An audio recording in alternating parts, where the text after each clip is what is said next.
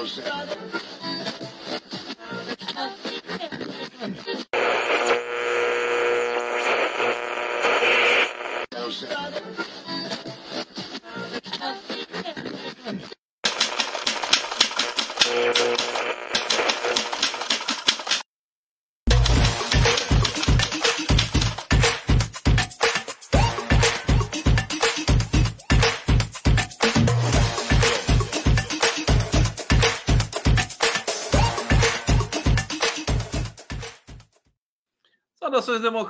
Democráticas, sejam todos muito bem-vindos aqui ao nosso Giro das 11, ao vivo pela TV 247. Estamos também ao vivo pela TVT de São Paulo, pela Rádio Brasil Atual FM 98,9. Está aqui o meu primeiro convidado simpático, animado, José Arbex Júnior, e também pela TV Curiquini Murê, em, na Grande Salvador, Bahia. É, sejam todos muitíssimo bem-vindos. Temos uma. Hoje, hoje é quarta-feira, dia 19 de julho de 2023, mas parece mais uma segunda-feira para mim, porque hoje tem notícia. Segunda-feira estava fraco, tá uma coisa assim, quase porque, em geral, segunda-feira é que tem notícia boa, notícias amplas, né? Mas hoje é que tem informação, nós temos aí repercussões da visita do Lula em Bruxelas, da visita da reunião de cúpula ali é, entre a CELAC e a União Europeia, muitas coisas a dizer sobre isso. Aliás, a chamada urgente aqui da nossa, da nossa transmissão, é, não sei se vocês perceberam, é, intitula-se Animais Selvagens, porque o Lula disse essa, enfim, esse sintagma, né, para ser um gramático aqui com vocês, lá na coletiva que ele deu em Bruxelas se referindo, referindo-se aos agressores do ministro Alexandre de Moraes em Roma. Eu não concordei com essa fala do Lula e já passo para o Arbex comentar, porque eu acho um desrespeito aos animais selvagens, que são tão bacanas, né, interessantes, amorosos, perto dessas coisas né, que insultaram o Alexandre de Moraes. Tudo bom, Arbex? Perfeito, ótimo.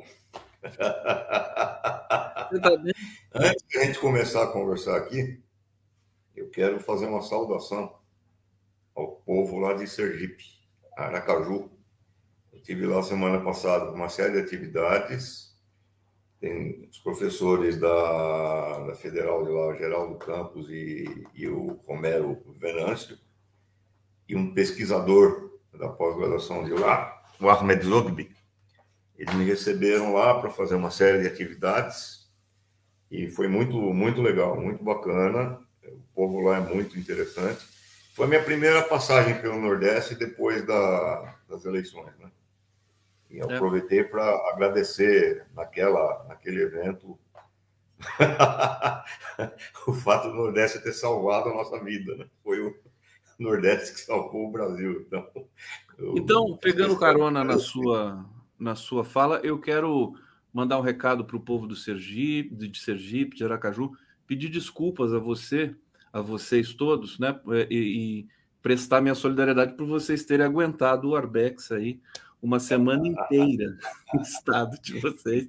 Não deve ter sido fácil, mas. Inclusive, teve um rapaz, eu não, é que eu esqueci o nome dele, peço desculpas. Se ele estiver vendo aqui, eu peço que ele se manifeste eu encontrei, ele estava lá no restaurante, um rapaz com a família dele e tal, não sei o quê.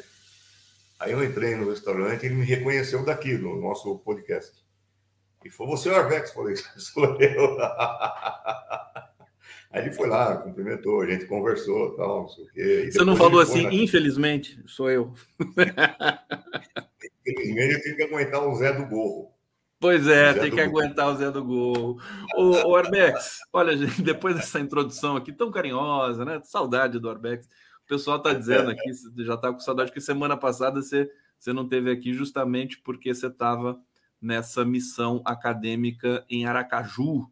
É, Arbex, é, eu, eu nem sei por onde começar. Acho que vamos começar por essa fala do Lula com relação à agressão ao Moraes, né? Nós não falamos sobre isso já, já, já tem um tempo, as autoridades estão investigando, enfim, é, existe uma comoção em torno disso, acho que razoavelmente é, é, justificável, né? Uma comoção em torno dessa agressão. Fala um pouquinho sobre isso para gente, para a gente iniciar aqui. Não, eu vou antes não, de falar não é falar. Eu quero falar sobre uma outra coisa que me, eu francamente, eu francamente não consigo entender, é uma coisa assim que não me ultrapassa a minha capacidade de compreensão, que é a estupidez de certos integrantes do governo Lula, particularmente que cuidam do setor de comunicação. É, é uma estupidez que eu não, eu não é difícil, é difícil entender. Eu não, eu não entendo. Eu, não, eu me declaro impotente. Eu quero retomar aquela coisa da semana passada que eu sei que você já comentou aqui no teu programa e tal, mas que eu acho que não foi suficiente, é, que foi aquele anúncio de que 18 milhões e 500 mil famílias brasileiras deixaram a linha da pobreza e que o governo escondeu, não divulgou essa informação. O que, que eu acho que o que, que eu acho que é, que é que é absolutamente inaceitável nessa história toda não é só o fato do governo Lula esconder aquilo que o governo Lula faz. Isso já seria por si só algo difícil de entender. Mas tem algo mais grave nessa história toda. No mesmo dia que saiu essa estatística, saiu uma estatística da ONU, Organização das Nações Unidas, dizendo que 10% da população mundial está em situação de fome absoluta. É preciso que todo mundo entenda aqui o que significa fome nesse contexto. Fome não é um conceito subjetivo, não é aquilo que você sente é, às 10 da manhã quando você vai almoçar ao meio-dia. Não, não é isso. Fome é um conceito biológico. Fome é uma situação em que o organismo humano não tem as proteínas, não recebe as proteínas necessárias para manter o metabolismo básico funcionando. É uma situação em que o corpo começa a apodrecer em vida. Eu já cobri situações eh, como jornalista de pessoas, de regiões de pessoas passavam fome, e você sabe que você está perto de uma pessoa passando fome de olhos fechados, você sente o cheiro da pessoa. A carne daquela pessoa está se decompondo. A carne está se decompondo. Quando você vê aquelas crianças na África com o olhão grandão, não é porque elas estão, não é porque elas têm um olho grande, é porque toda a gordura em volta da, da órbita já tá, já foi, já, já não existe mais.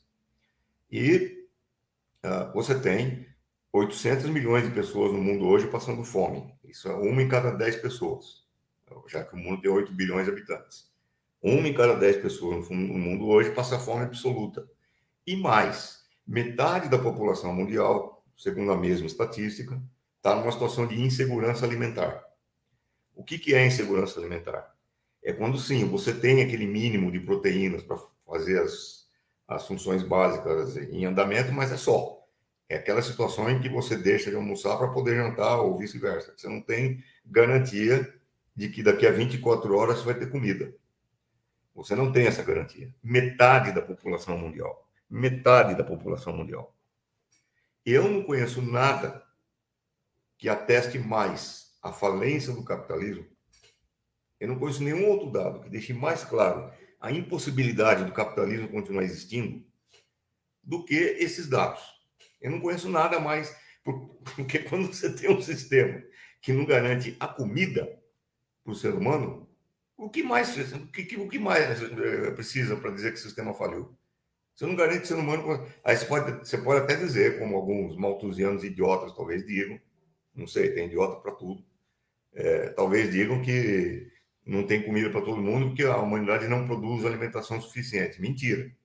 Se você pegar o, o, o, total daquilo que é produzido em termos de comida e dividir pelo número de habitantes, tem um excedente. Mais que 3 mil por dia por habitante. Mais do que 3 mil calorias por dia por habitante.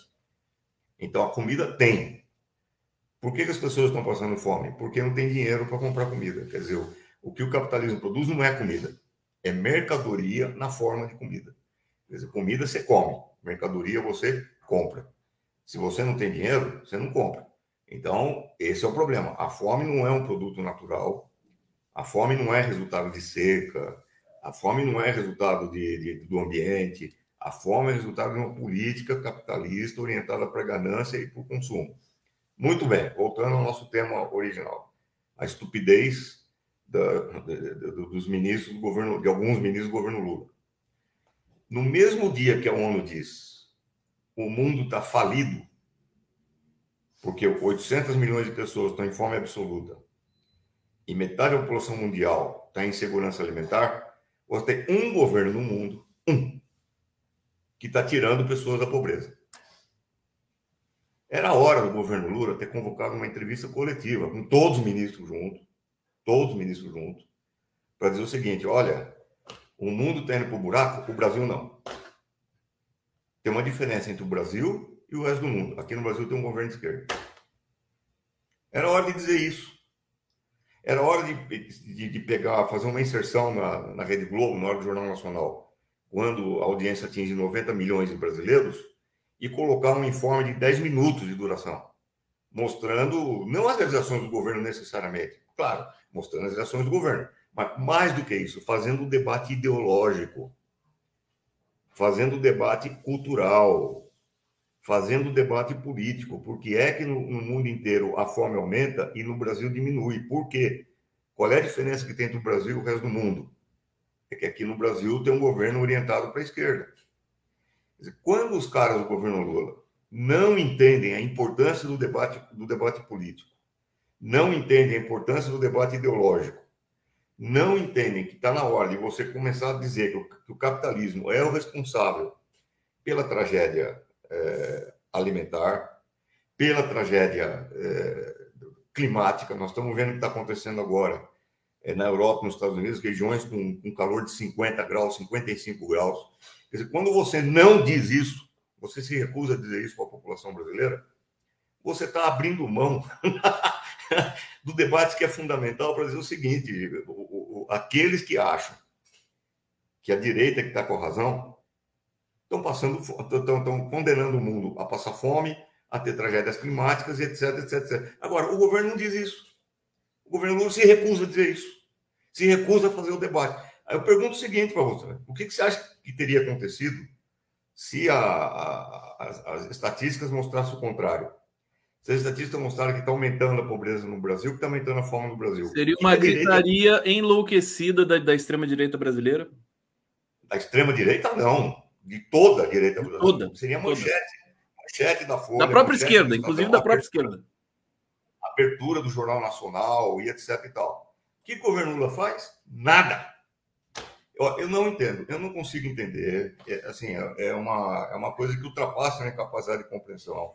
Eu acho Gorbetes, que é um eu, eu também. Deixa, deixa eu só corroborar aqui o que você está falando. Eu também não entendo. Eu, eu tô desde a semana passada. Eu até parei de falar nisso para não ficar uma pessoa chata que só fala num assunto.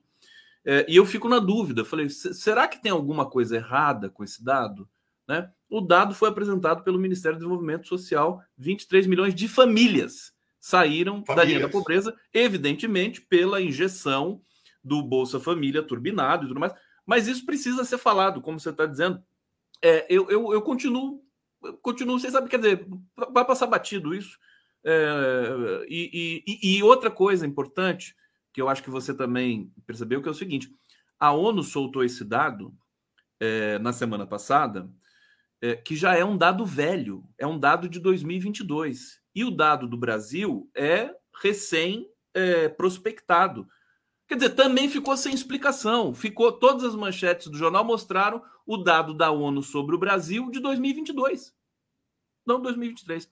Enfim, aí o Lula deu uma coletiva agora em, em Bruxelas. Ele falou, ele está falando muita coisa importante, mas de, desse ponto em especial que é caro para ele. Se você pudesse perguntar para o Lula, se ele tivesse aqui na sua frente agora, sobre isso, o que, que você falaria, Arbex? Qual, qual pergunta que você faria? Eu ia falar para ele exatamente o que eu estou falando para você agora. Eu não entendo o que acontece é, no, no, nos caras que dirigem a comunicação do governo Lula. Eu não entendo. Eu não, não, mas, não mas entendo, será que é só comunicação nesse, nesse caso?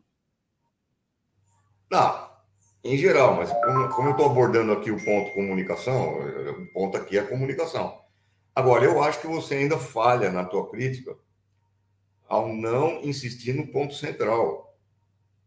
não é só um problema de divulgar uma realização do governo Lula. É um problema de denunciar o capital por aquilo que o capital é. O capital é o fim do futuro da humanidade. O capital, o capital é, é um produtor de pobreza. O capital é a tragédia. O capital é a tragédia humana.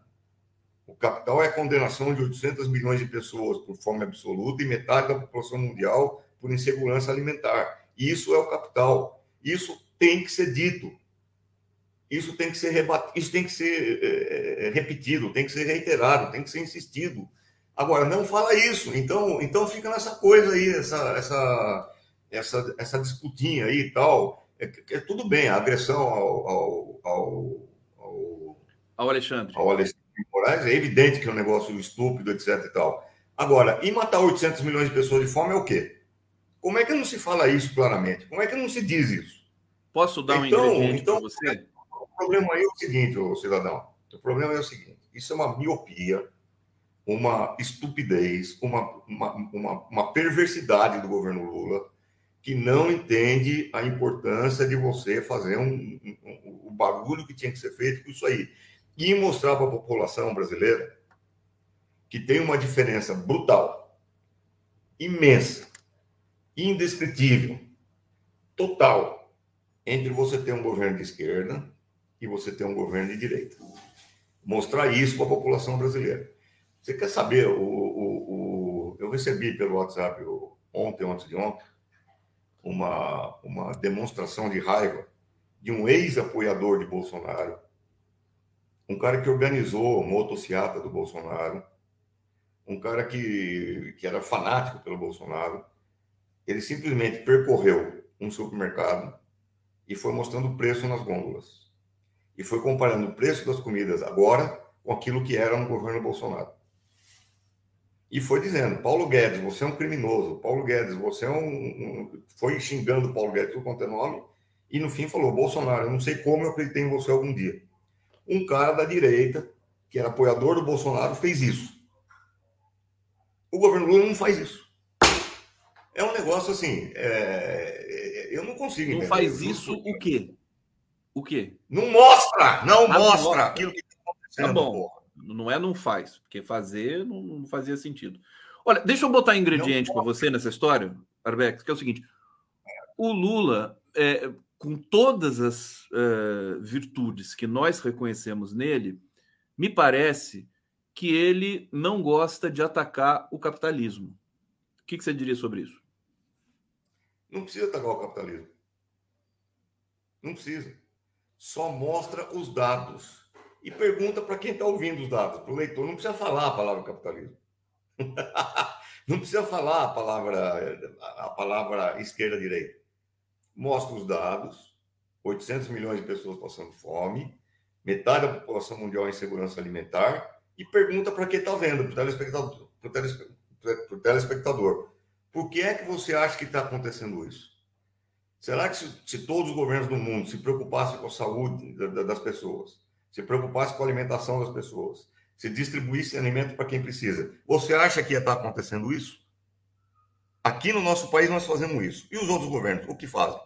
Pronto. Está dado o recado, meu amigo. Está dado o recado.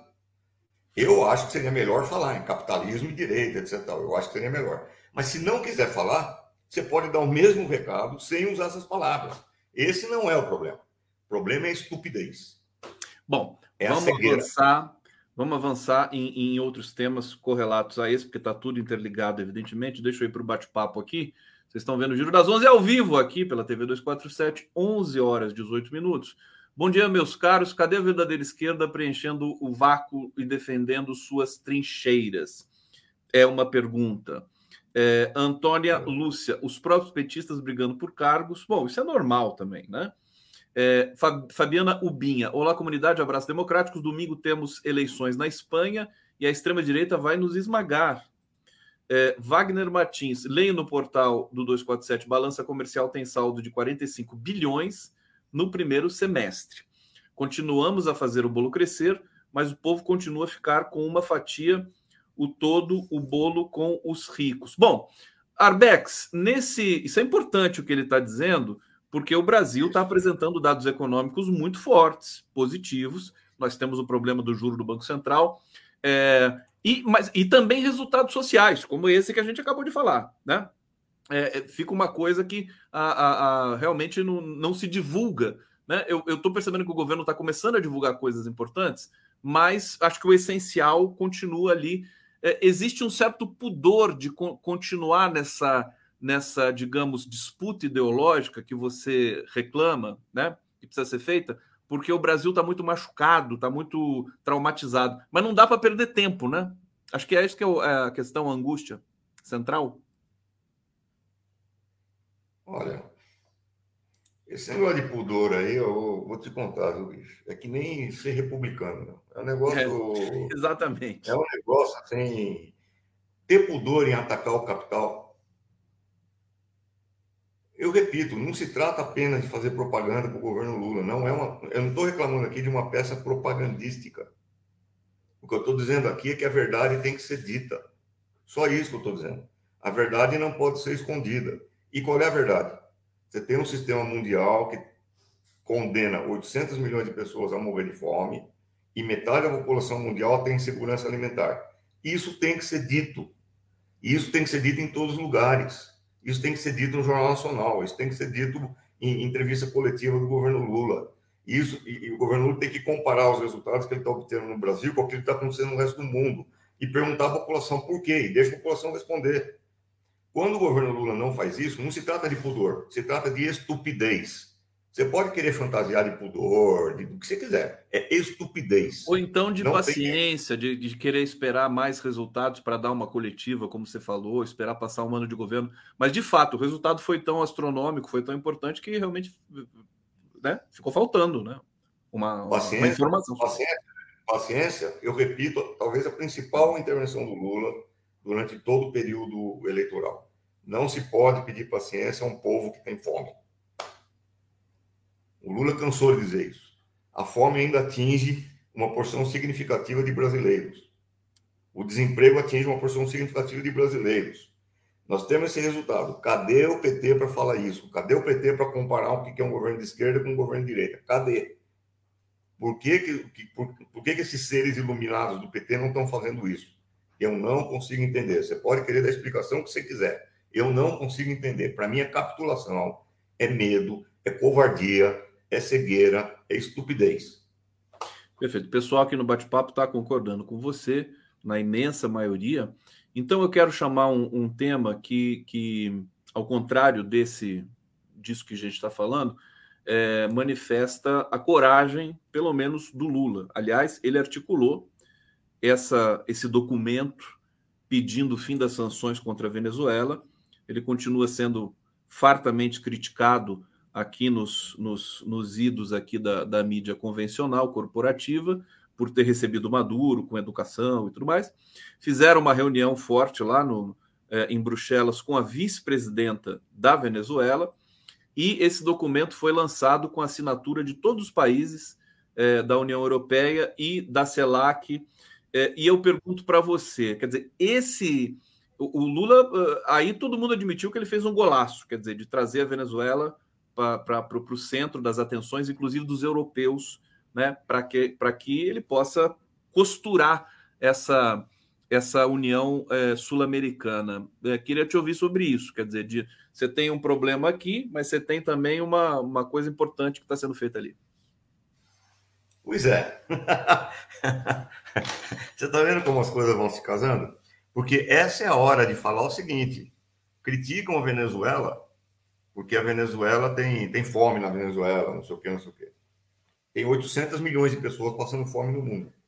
Esses 800 milhões de pessoas estão na Venezuela? Onde é que estão esses 800 milhões de pessoas? Tem 4 bilhões de pessoas em segurança alimentar. Tem 4 bilhões de habitantes na Venezuela? Cadê esses 4 bilhões? Onde é que eles ficam? Tem um país que não está acontecendo isso, é o Brasil.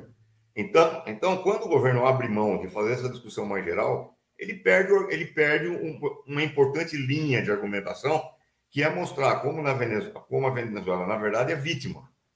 A Venezuela é vítima do cerco americano, é vítima da sabotagem, é vítima da, da, da, da política. Você viu aquilo? O Trump, outro dia, deu uma declaração importantíssima sobre a Venezuela. O Trump falou, para quem quis ouvir, que se ele tivesse continuado no governo por mais algum tempo, hoje a Venezuela, hoje o petróleo venezuelano seria dos Estados Unidos. Os Estados Unidos teriam tomado o petróleo venezuelano. Trump declarou isso com todas as letras. Vocês podem encontrar a declaração facilmente fazendo uma pesquisa é, na internet.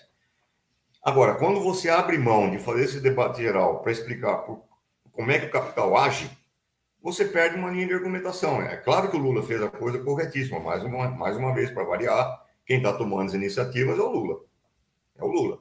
Porque se for depender do, do, do, de uma, uma, boa parte dos ministros do governo Lula, francamente, eu não sei onde gente estaria hoje. Porque...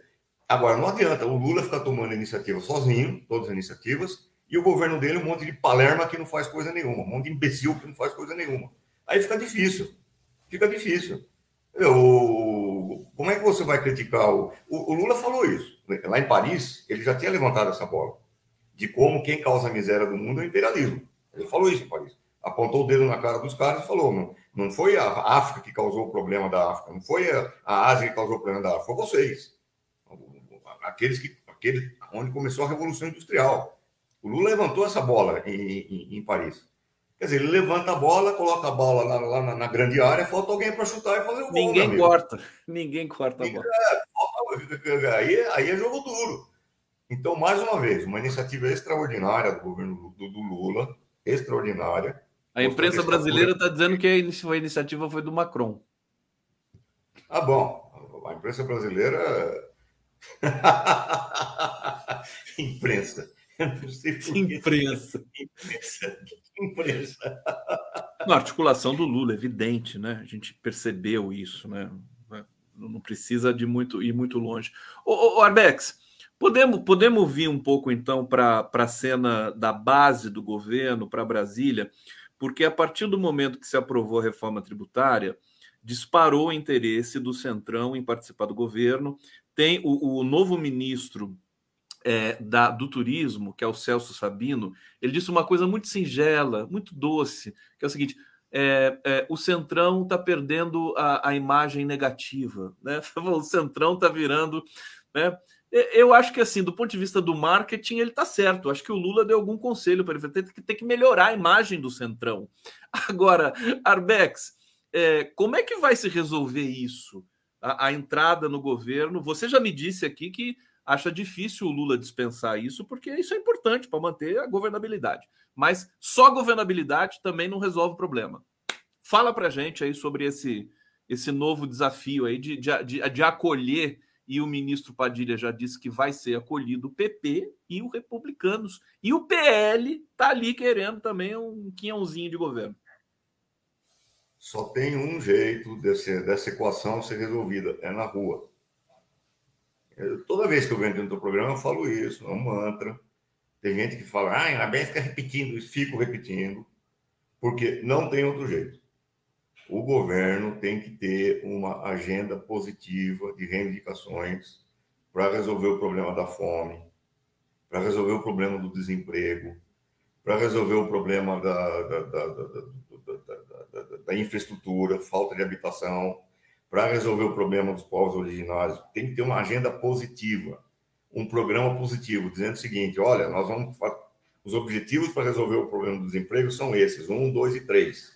Já falei, a minha proposta, não sei se está certo ou errado, não sou economista, mas é o que eu intuo como sendo um negócio extremamente importante. Primeiro, criar frentes nacionais de trabalho para resolver problemas de, de má, administra, má, má manutenção de, das estradas federais, para resolver problema de, de, de, construção de açudes e no Nordeste para resolver problema de seca, é, para resolver problemas de infraestrutura, saneamento básico, etc. e tal, que atinge é, um monte de cidades e capitais brasileiras, frentes nacionais de trabalho, que o governo faria em acordo com governos estaduais, com governos municipais, é, em acordo com, a, com, o programa da Caixa Econômica Federal de Habitação Popular, não faltam, não faltam meios de você criar frentes nacionais de trabalho para empregar imediatamente milhões de brasileiros. Não faltam isso. Se quiser fazer isso, faz. Tem que ter um programa para resolver insegurança alimentar. E aí tem um certo movimento que tem mais ou menos alguma experiência nisso e que poderia ajudar muito o governo brasileiro a resolver esse problema. É um tal de MST, não sei se você conhece, que tem alguma experiência em, em, em, em organizar agricultura familiar, organizar distribuições, organizar cooperativas e etc. Tal. O governo poderia criar linhas especiais de subsídio para programas visando estimular é, a, a, produção de comida e de, e de distribuição de comida para quem precisa. Isso no curtíssimo prazo dá para fazer. Além de acelerar a reforma agrária e de botar a família estabelecida no campo. Isso dá para fazer imediatamente.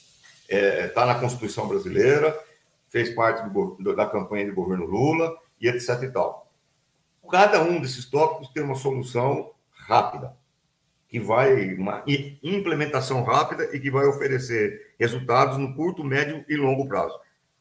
É isso que vai resolver o problema do impasse do governo com a direita. Não é acordo de, de, de, de não é acordo no Congresso, não é acordo palaciano, não é acordo de corredor, não é bate-papo com liderança, não é bosta nenhuma disso aí. O que vai resolver é o PT ser PT e ir para a rua e fazer essa pauta positiva de reivindicações e ter um programa positivo de organização das pessoas nos seus locais de trabalho, nos seus locais de moradia, etc. É isso que vai resolver. Além do PT agir é, na, na, nas escalas municipal, nas escalas, na escala municipal, estadual e regional. Eu, eu, eu falei para você aqui a semana, na última vez que a gente discutiu aqui, na, foi na, que foi na quarta-feira retrasada, que eu voltei ao problema da, do, do, das 500 mil moradias ociosas que tem em São Paulo. Meu, 500 mil moradias ociosas, se uma família média tem quatro pessoas, são 2 milhões de seres humanos que poderiam ser que poderiam ser alojados. Basta o, basta o, o, o, o governo impor a, a, Constituição. Ah, mas é no Estado, no, no, no, no, município. Tá, a bancada do PT tem que agir. Cadê o Tarcísio? O que, ele vai fazer em relação a isso? Cria uma pauta de reivindicações e leva para o Tarcísio. Você quer denunciar o fascismo do Tarcísio? Mostra na prática como ele funciona. É o cara que cruza os braços diante da crise habitacional, quando aqui em São Paulo tem 500 mil unidades disponíveis. Por que, que não faz isso? Eu não entendo por quê. Eu não consigo entender por quê. Vamos continuar denunciando e não entendendo né, isso. Eu fiquei pensando aqui que é uma excelente pauta para o Boulos levar para as eleições de 2024, é, mas isso já é também um outro, um outro horizonte. A Jucara Santana, ou Jussara Santana, está dizendo aqui, concordo com você, Arbex, a comunicação do governo federal é muito deficitária é, Dulce Machado. Arbex, não acha que o PSOL podia fazer isso, mas estão reclamando de outras coisas. A esquerda, para além do PT, também não erra. Espera aí que você já vai falar. É, Ricardo da Silva. Conde, o Arbex está mais, mais do que certo. Amo vocês. É, Ricardo de São Paulo. Obrigado, Ricardo, querido. É, vamos responder a Dulce aqui, mas deixa eu colocar um ingrediente. O PSOL, pelo menos, ele tá, ele soltou uma nota, inclusive chancelada pelo próprio Boulos, é, de que vê com muita preocupação essa, esse apetite do Centrão com relação ao governo. Quer dizer, eu acho que é importante o pessoal dar esses alertas também para o governo não ficar simplesmente à mercê de um novo grupo político que quer chegar com todo o apetite que tem. Agora, não é expressivo é, que o Centrão esteja querendo participar do governo e não derrubar o governo? Fica com você. Não. Não? Não. não. O, o Centrão é, uma, é, uma, é, uma, é um grupo é um grupo que está lá para alugar. Como diz né, o Centrão não, não se vende, ele se aluga. Ele, o Centrão vai com a, vai com a maré. Hoje ele está falando isso, daqui uma semana ele vai falar outra coisa, se for conveniente para ele. Enquanto a gente ficar hipnotizado por esse jogo de conveniências, não vai acontecer absolutamente nada. Não vai acontecer absolutamente nada. Você não vai resolver o problema com o Centrão fazendo acordo com o Centrão ou negando o Centrão. Você Posso não vai só fazer isso. Reformular para ficar mais evidente o que eu quero saber, acho que não foi, não foi bem formulado aqui. É o seguinte: é, é, é, você diz precisa de rua, né? Para o governo poder é, articular essa base né? ampla. É, agora, a rua seria justamente para é, deixar o Centrão esperto com a popularidade do governo. Mas a popularidade do governo está se fazendo valer nesse momento também, mesmo sem a rua. Por exemplo, com a economia que dá dados positivos e o Centrão quer se reeleger, quer eleger prefeitos e tudo mais. Acho que eu confundi mais ainda, né? Mas enfim, vamos lá. Não, eu acho que você está hipnotizado. O teu problema é, é hipnose. Eu não falei, eu não falei que precisa de rua para combater o Centrão. Eu nunca falei isso. Não é combater, eu falei é articular. Nem isso eu falei. Eu falei que precisa de rua para resolver o problema da fome, para resolver o problema do desemprego, para resolver o problema da infraestrutura, para resolver o problema da habitação. Foi isso que eu falei. Ao levar o povo para a rua para resolver isso, o poder que o PT e o governo vão ter de impor as suas condições a todas as outras organizações é evidente. É evidente. Porque você vai ter um milhão de pessoas, 100 mil pessoas no céu, em Aracaju, 500 mil pessoas em São Paulo, 200 mil pessoas no onde, se manifestando a favor do governo e do, do, programa que ele vai propor, como está na Colômbia acontecendo. Como está na Colômbia acontecendo. A favor de resolver tais reivindicações, etc. Se opondo aos governos estaduais que querem fazer resistência ao governo federal, se opondo aos governos municipais. O povo na rua fazendo uma, uma, uma, as suas manifestações em cima de uma pauta positiva de, de, de reivindicações, é daí que vai decorrer a força política para o governo impor os seus termos. Eu jamais falei que precisa levar para a rua para negociar com o Centrão. Eu quero que o Centrão se foda. Isso para mim não entra na preocupação. Eu não sei porque você está hipnotizado. Não, não, não é que hipnotizado, meu. É porque eu, quando eu falei do Centrão, aí. você eu falou de nem aí. Eu não estou nem aí para o Centrão. Estou nem aí para o Centrão. Desde que se faça aquilo que o, que PT nasceu para fazer. O PT nasceu em 78, 79, para quê? Para organizar o povo. Que faça isso, organize o povo. É isso que eu estou dizendo. Agora, por que, que eu falo PT e não PSOL e não esquerda em geral? Eu já expliquei isso daí mais de uma vez. Porque, na minha opinião, o movimento que construiu o PT desde 78 até hoje, que é um movimento nacional e que se expressou durante, ao longo das cinco últimas décadas de manifestações e lutas, é um movimento de esquerda, talvez um dos mais importantes do mundo. Não é um movimento pelo PSOL, não é um movimento pelo PCB, não é um movimento pelo PCdoB, não é um movimento pela esquerda geral, é um movimento PT. Esse movimento tem nome, tem identidade, PT, que não se confunde com seus brilhantes, geniais parlamentares que escondem aquilo que o PT faz. O movimento PT não se confunde com o PT parlamentar. Então, por isso que eu fico toda hora falando PT, PT, PT, e não falando PSOL. É evidente que toda esquerda tem que fazer o seu papel. É evidente que o, que o Guilherme Boulos tem um papel importante a cumprir nessa questão da moradia, em particular pelas origens dele com o MTST. É óbvio que todas as forças de esquerda têm, têm que estar comprometidas com o programa de luta. Isso aí é, é de uma obviedade que não, eu me espanto alguém achar que eu, que eu não ache isso. Agora, por que, que eu falo PT, PT, PT e não o resto da esquerda? Porque, para mim, o PT é o maior, é o mais importante, é aquilo que o PT, o, movimento PT foi o que derrotou o Bolsonaro. A resistência do PT foi o que, o que, o que derrotou o nazismo. E é o que alimenta, inclusive, o Lula, para o Lula falar todas as coisas que ele fala em escala mundial, em escala internacional. É esse movimento PT. Ué, então eu vou falar de quem? eu fico espantado. Eu, eu, eu, realmente eu fico espantado. Não, eu acho que isso isso está bastante evidente, né? Quando você, é bom é bom reiterar. Agora, assim, para terminar, nós temos um minuto aqui ainda. É, ouvindo você falar, não que eu concorde com essa leitura, mas parece que quando não tivermos mais o Lula, o PT vai ter problemas e o Brasil também gravíssimos, né? A gente depende muito do Lula para tudo funcionar, né? Não é uma coisa estranha? Um minuto, Arbex. Não, é o que eu falei outro dia quando, do, na, da Venezuela.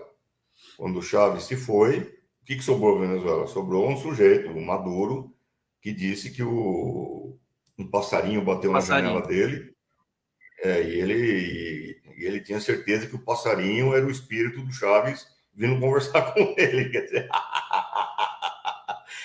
eu acho que o, se a gente não tiver alternativas factíveis e viáveis é, é para o dia que o Lula faltar, nós estamos ferrados. Nós estamos ferrados, estamos órfãos de pai e mãe. Nós estamos Porque a, a, o, que so, o que vai sobrar são esses gênios do PT aí, que são os primeiros a esconder aquilo que o PT faz.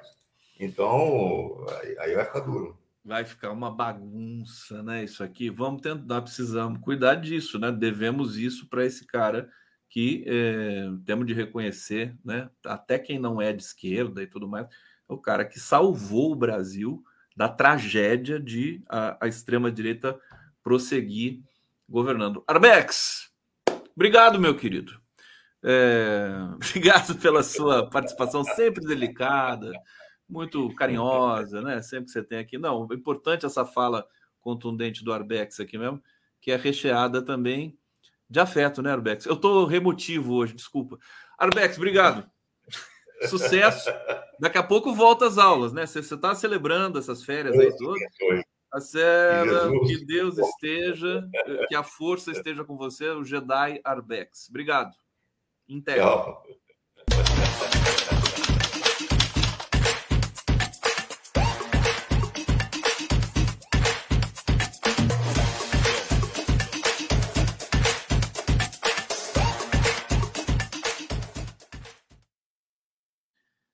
Estamos aqui com Magali Cunha, seja muito bem-vinda ao Giro das Onze, privilégio, satisfação de receber aqui, obrigado por aceitar o nosso convite. Magali Cunha, é jornalista, doutora em Ciências da Comunicação, é pesquisadora do Instituto de Estudos da Religião, o ISER, ou ICER, é, e colaboradora do Conselho Mundial de Igrejas e é uma pesquisadora na área do, do discurso de ódio, do extremismo, do fundamentalismo, e vai conversar um pouco com a gente hoje aqui. Vai ser muito importante a gente ouvir a Magali para entender o que está acontecendo. Seja bem-vinda. Satisfação te receber aqui no Giro. Tudo bom? Obrigada, satisfação enorme que eu tenho também, prazer de acompanhar vocês já há algum tempo e de estar aqui conversando, né? Vamos contribuir com esse papo de hoje. A Magali escreve na Carta Capital, né? Todas as quartas-feiras. Uhum. É, eu queria que você explicasse, começasse explicando para a gente é, como é que essa ideia do fundamentalismo, esse radicalismo, tomou conta do plano da religião é, e, e, e, e, se espraiou para outros é, lugares, né? Que eu acho que esse é um, é um ponto importante que você destaca aí nas suas reflexões. O que está acontecendo hoje, é, em especial no Brasil? Magali. É, Conde, essa é uma experiência nova para nós no Brasil, mas não é nova para as religiões. É, extremismo, intolerância, fundamentalismos são temas que não são novos, né? São temas já pesquisados e refletidos há muito tempo. É, porque a intolerância, nas mais diversas formas, e a intolerância religiosa é uma face das intolerâncias todas, é uma coisa muito humana, né? Um sentimento humano que gera atitude, está com o ser humano em, várias frentes. Só que nos últimos anos nós vemos observando um crescente, uma crescente instrumentalização dessa intolerância para efeitos políticos no nosso país. Né? Então, que há uma interseção entre religiões e política, isso também não é novo. Fomos colonizados no Brasil com as bênçãos da Igreja Católica Romana e toda a articulação, Igreja-Estado, que vem de muitos anos. Depois entra a figura é, dos evangélicos durante o século XX, aí, disputando o espaço. E quando a gente fala os evangélicos, tem que ter muito cuidado, porque não são um grupo homogêneo, não é um grupo único são vários grupos, várias tendências, e há uma tendência aí dedicada à ocupação do espaço público numa vertente política mais alinhada com o status quo, mais conservadora. Mas a gente também tem grupos evangélicos ao longo do século XX que desenvolveram um aspecto mais crítico dessa realidade, mais progressista, né? Mas o que a gente vê, é, principalmente aí na virada para os anos 2010, é uma articulação ultraconservadora que acompanha tendências internacionais, o Brasil não está sozinho nessa, de instrumentalização da religião, especialmente do cristianismo, para uma estratégia de convencimento é, de uma população que tem afeto pela religião e com isso abraça uma perspectiva que não é nada religiosa, mas puramente política, de ocupação de espaços de poder, com a negação de direitos, especialmente direitos de minorias, e utilização de um discurso de convencimento que passa por, por afetos muito específicos no campo da moralidade sexual, especialmente. E isso é muito novo no Brasil, a forma como a gente experimenta essa avalanche é, de, de, utilizações da dimensão da religião e essa instrumentalização. É isso que a gente passa a observar aí nos últimos, pelo menos nos últimos 15, 20 anos. Magali Cunha aqui no Giro das Onze e as perguntas já estão chegando aqui, eu já vou ecoar. O Wagner Martins está dizendo: excelente momento para perguntar sobre a opinião de Magali acerca da iniciativa dos evangélicos de construir uma candidatura à presidência com Damares Alves ou a Michele Bolsonaro. Acho que a gente pode fazer um intermezzo, um parênteses aqui, porque você está no meio de uma reflexão importante. Eu ainda quero falar de América do Sul, que você tem é, é, identificado essas, essas movimentações fortes também nos países da América do Sul, mas você pode falar especificamente agora dessa questão da candidatura evangélica. Aliás, dizer que a Magali é evangélica, né, Magali? Sim, sim, eu sou evangélica, eu sou desde a minha adolescência vinculada à Igreja Metodista, que é uma igreja histórica do ramo evangélico protestante, e acompanho de dentro essa, essas ideias que a gente está refletindo aqui. É, é um, é, tá, tá em ebulição, né? Assim, o, o mundo evangélico. Sim, né? exatamente. daqui a pouco a gente vai aprofundar isso, mas especificamente sobre candidaturas é, essas aqui Sim. que o Wagner pergunta. O que, que você pode dizer para a gente? Oi, Wagner, obrigada aí pela sua pergunta. É, é, sim, o noticiário vem colocando essa questão, que também não é nova, não. Quem acompanhou o processo eleitoral de 22 é, percebeu o foco nas mulheres. É, as mulheres, especialmente as mulheres evangélicas, se tornaram um alvo, um eleitorado alvo no processo de 2022. Quando a campanha de Jair Bolsonaro entra em declínio é, com a população evangélica, isso no final de 21, nós vamos ver uma mudança é, dessa, dessa estratégia, porque a campanha identificou que são as mulheres evangélicas, a maioria dessa população. A população, o eleitorado evangélico vinha num apoio a Bolsonaro durante os anos de governo, mas com o que aconteceu com a Covid e o que aconteceu com é, todo o processo de, de, de destruição e morte que foi sendo percebido na vida das pessoas por conta dos quatro anos de governo, houve um declínio desse apoio. E quando a campanha percebeu isso, na virada de 21 para 22, se percebeu que as mulheres, como maioria, deveriam ser um eleitorado alvo. E nós vemos então que Damares Alves deixa o Ministério da Mulher, Família e Direitos Humanos para se candidatar. E Michele Bolsonaro, que até então era uma pessoa em atuação de bastidores, começa a aparecer mas inclusive liderando a campanha do marido, e nós vimos essa mudança a partir. Tem um marco ali, foi o 8 de março de 22, o Dia Internacional da Mulher, em que há esse lançamento de Michele e Damares como líderes nessa campanha para buscar o apoio desse eleitorado feminino. O ISER, esse Instituto de de Estudos da Religião, de pesquisas histórico, fez 53 anos agora, onde eu atuo como pesquisadora, fez uma pesquisa no ano passado é, com mulheres evangélicas. Até convido vocês, quem quiser é, é ler sobre essa pesquisa, está lá na nossa plataforma Religião e Poder do ISE, é justamente para entender esse processo que eu estou falando aqui, é, que aconteceu em 22, a partir do 8 de março.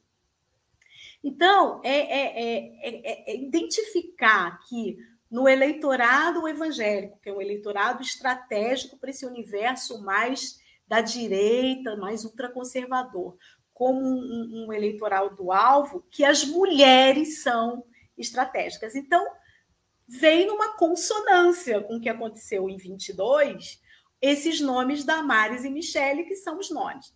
Agora, eu não vou entrar aqui nessa discussão, acho que é outra seara que pode ser discutida aqui nesse espaço. Não, elas têm todo o direito de se candidatarem. Sim, eu, eu, eu não vou entrar nessa discussão, só vou dar uma Sim. palhinha, uma frase, dizer o seguinte: o que a gente percebe neste momento é que com a elegibilidade de Bolsonaro, é, esse grupo está um tanto perdido. É, quem é que vai entrar no pedaço? Né? Quem, quem vai assumir?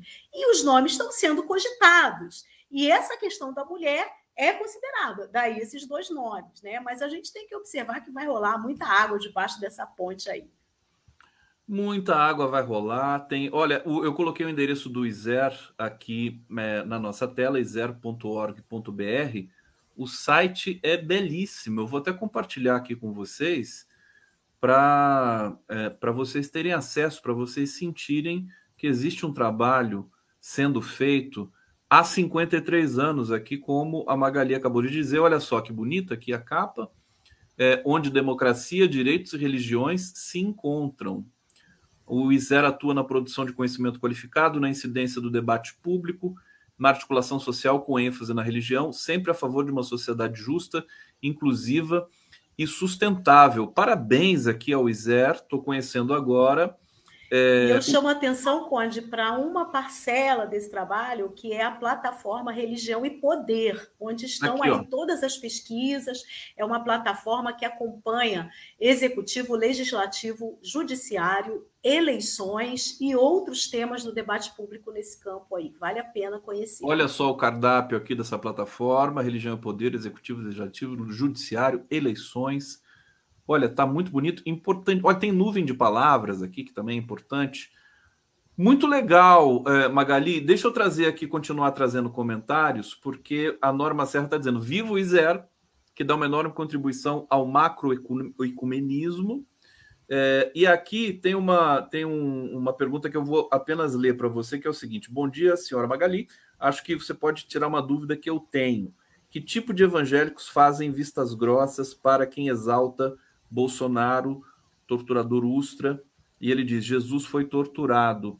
Enfim, isso está realmente fritando a cabeça de muita gente no Brasil, né? Porque, é, inclusive, tem um estudo sobre a mentira, né? É, que os, os, uh, os evangélicos, enfim, é, religiosos em geral, cristãos, para dizer de maneira mais genérica, deveriam é, abominar a mentira. E isso se tornou quase que um modus operandi é, de muitas igrejas no Brasil, lamentavelmente. É, queria que você dissertasse um pouco sobre essas questões e respondendo ao nosso querido aqui, é, que está tá dizendo que tipo de evangélicos fazem vistas grossas, né? Esse tipo de... Eu esqueci o nome de quem fez a pergunta para eu agradecer. É, ele, na verdade, ele tem um, um, Eu não coloquei na tela, porque o, o, nome dele é um nome muito provocativo, entendeu? Tá. Então, então é, é, um nome fantasia. É nome fantasia. Obrigada aí, amigo do nome provocativo. É, é, é, então, essa, essa é a pergunta que não quer calar e que é objeto é, de muita pesquisa. Vale dizer, assim, uma introdução básica: todas as religiões elas primam pela paz, pela justiça, todas, todas, nas bases doutrinárias, teológicas de todas as religiões. Ocorre que as religiões são feitas por pessoas, por seres humanos que têm aí suas demandas, suas contradições, e nós vamos ver em todos os grupos religiosos divergências internas, grupos que vão olhar para essa história, para essa doutrina, para essa teologia e vão desenvolvê-las de forma diferenciada. Então, eu já disse aqui no início da nossa conversa que não dá para falar de evangélicos como um grupo homogêneo, uma coisa só. É diverso, é plural. Chega no Brasil esse grupo no século XIX, chega com missionários dos Estados Unidos, se desenvolvem no Brasil, é, mantendo essa tradição trazida pelos missionários. Depois, grupos que, que, que vão surgir no Brasil mesmo, também vão aparecer. Chegam os pentecostais, que é uma perspectiva bem diferente. E aí se desenvolvem ao longo do século XX e vão crescendo com a urbanização do Brasil. Ocupam mídias, é, uma, uma parcela desses grupos tem acesso a mídias, rádio, TV. Hoje, todos os grupos estão nas mídias digitais, é, é, colocando aí suas posições, suas ideias. Então, nós temos aí uma diversidade enorme. Quem é que apoia propostas como estas que nós vivemos aqui durante quatro anos? É um grupo particular de que, que tem uma visão mais alinhada a um conservadorismo político, a um ultraconservadorismo político, mas que, ao mesmo tempo, é muito pragmático, vai na, na, apoiar o poder que vai trazer algum benefício para esses grupos. É, sem querer te interromper, já interrompendo, eles já estão ali é, é, fazendo fila para conversar com o presidente Lula. Exatamente. Só para dizer o mínimo. Exatamente. Então a gente pode questionar o tipo de religião que é desenvolvida por este determinado grupo que, é como eu falei antes, instrumentaliza a religião de acordo com a tendência política que lhe convier, que, que, que vai satisfazer ou que vai trazer algum benefício. Este é um grupo que eu, a gente pode chamar de um grupo pequeno de lideranças. É um grupo que a gente pode identificar. O que existe, na verdade, no cotidiano é um grupo enorme de pessoas, um, uma vasta maioria, é, a gente tem estimativa de 30% da população, a gente não tem ainda esse número preciso, mas de 30% da população, que tem uma fé identificada com a teologia, com a pastoral, com a vivência comunitária. Isso precisa ser olhado. O que a gente vê de é, é, liderança midiática, liderança política, é uma parcela que não representa esses quase 30% da população que se identifica com essa proposta religiosa e que vive a sua fé cotidianamente. E que concorda ou discorda, que também tem a capacidade de decidir, de optar. Tanto é que eu disse que houve um declínio nesse apoio, que era massivo no começo, que teve um apelo afetando muito valores, ideias, perspectivas desse grupo, mas houve um declínio porque as pessoas vão vivendo e vão percebendo que esse discurso não é compatível com essa realidade. Então, eu posso explicar essa pergunta é, é, é dessas tendências dessa forma.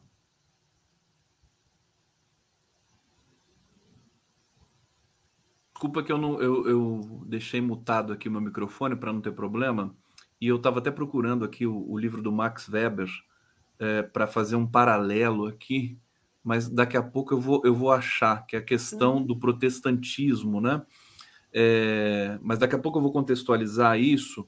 Eu queria, é, é vou fazer o sentido inverso, então vou fazer a pergunta e depois eu faço paralelo é, com aquele livro é, seminal, Max Weber, sobre a, a questão ética e religiosa é, a ética no... protestante e o espírito do capitalismo. Exatamente, porque, porque me parece, eu acho que você faz esse movimento deliberado nas suas reflexões, no seu pensamento, é, de que esse fundamentalismo religioso, que ora transcorre e está em ebulição, sobretudo na América do Sul, é, ele está ligado a uma defesa do neoliberalismo, né? Ele está ligado a uma defesa do capital isso é uma, um coquetel explosivo, né? no sentido é, de intensificar as mazelas de pobreza é, e alienação, enfim, é, eleições deturpadas e discursos deturpados.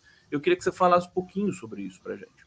É, o Max Weber ajuda muito a entender que nas bases do protestantismo que vem da Europa, passa pelos Estados Unidos e chega no Brasil, Alguns vêm direto da Europa, mas a maioria vem com os missionários dos Estados Unidos, inclusive os pentecostais. É, há, esse, há realmente essa questão ideológica é, é, é que vai permear é, esse alinhamento com essa ética do capital, né, da, da, das recompensas que a gente vai ter pela forma como a gente vive, a gente é, vai, por exemplo, não bebe, não fuma, esse, é toda essa questão de você vai conservando o corpo puro para você produzir mais é, e poder ter essas recompensas financeiramente. Mais tarde, a gente vai ver o surgimento de uma teologia chamada teologia da prosperidade, muito comum entre pentecostais, mas que também vai chegar nos grupos históricos e na Igreja Católica, é, que é a teologia de que você não apenas financeiramente, mas as bênçãos materiais que são conquistadas à medida que você faz por onde, você participa do grupo, você participa dos cultos, dá o seu dízimo, cumpre o que tem que ser cumprido e Deus te recompensa. Né? A prosperidade vem, não só financeiramente, mas com saúde, felicidade no casamento, na família, tudo feliz, tudo tranquilo, fazer por onde. É, alguns teólogos vão dizer que essa teologia chega a ser herética, porque não é compatível com aquilo que o cristianismo prega, que não é por recompensas que se, que se, que se trata. Deus é um Deus da graça, mas não vou entrar nessa questão. Né? A, a, graça de Deus né? é pela fé e não pelas obras. Mas isso é uma outra, uma outra questão. Então, é, é a leitura de Weber, né, que você cita, Conde, faz sentido até hoje nos estudos, mas ele não é mais suficiente a gente não pode ler só Weber para entender processos que vão muito além dessa lógica pelas transformações que nós vemos hoje nessa realidade das religiões. A dimensão cultural é muito importante hoje também, não só a econômica. Então, muita gente a, a, abraça as propostas religiosas, e, e especialmente evangélicas, porque há uma dimensão de um jeito de viver e de ser que é muito atraente e que, que é compatível a certas perspectivas que as pessoas têm. Então, por exemplo, essa dimensão do cuidado da família, da moral sexual, bate com uma cultura misógina, uma cultura heteronormativa, uma que, que, predomina fora da religião, que predomina nessa realidade que a gente vive no cotidiano, no dia a dia. Então, as propostas religiosas que são compatíveis com uma forma cultural e que aí também vem junto um jeito de viver mais moderno, mais solto, alinhado aí com, com o lazer, com a diversão, com a música, entre a música gospel, né? Tudo isso vai atraindo. Tem muita gente que se diz evangélica e que, que, que tem uma afinidade com o evangélico, mas não está numa igreja propriamente dita. Essa pessoa, ah, o curral da igreja. Não existe essa coisa de curral da igreja. As pessoas seguem, muitas vezes, a orientação do pastor da pastora, mas as pesquisas mostram que as pessoas seguem aquilo que são os seus desejos, aquilo que, que é compatível com aquilo que ela espera viver e ser feliz. Então, muita gente segue é, propostas evangélicas, mas não está ali numa igreja seguindo aquilo certinho que está ali colocado. Muitos sim, mas muitos também não. É, ser evangélico hoje virou um jeito de ser. É, a gente tem uma novela na Rede Globo é, muito assentada nessa cultura evangélica, né? E que tem muito evangélico que não concorda que a personagem principal canta funk, dança funk, que não tem nada de religioso na música. Mas essa é a realidade de muita gente. Tem essa identidade com a proposta, mas quer viver uma vida é, é, autônoma. É um pouco, é, Magali, um pouco essa coisa do, da jabuticaba, né? Do Brasil ser um país de singularidades. Aqui você tem católicos não praticantes, que são a maioria, e você tem evangélicos não praticantes também, né? Exatamente. Eu estou fazendo só uma provocação, mas é exatamente, por aí, né? Exatamente, exatamente. Existe, então, a tentativa de algumas lideranças conduzirem esse rebanho, essa ideia de curral, de pessoa que está colocada ali num quadradinho, essa tentativa existe. Existem pessoas que se rendem a isso? Existe, porque são pessoas que se identificam com essa proposta como tal.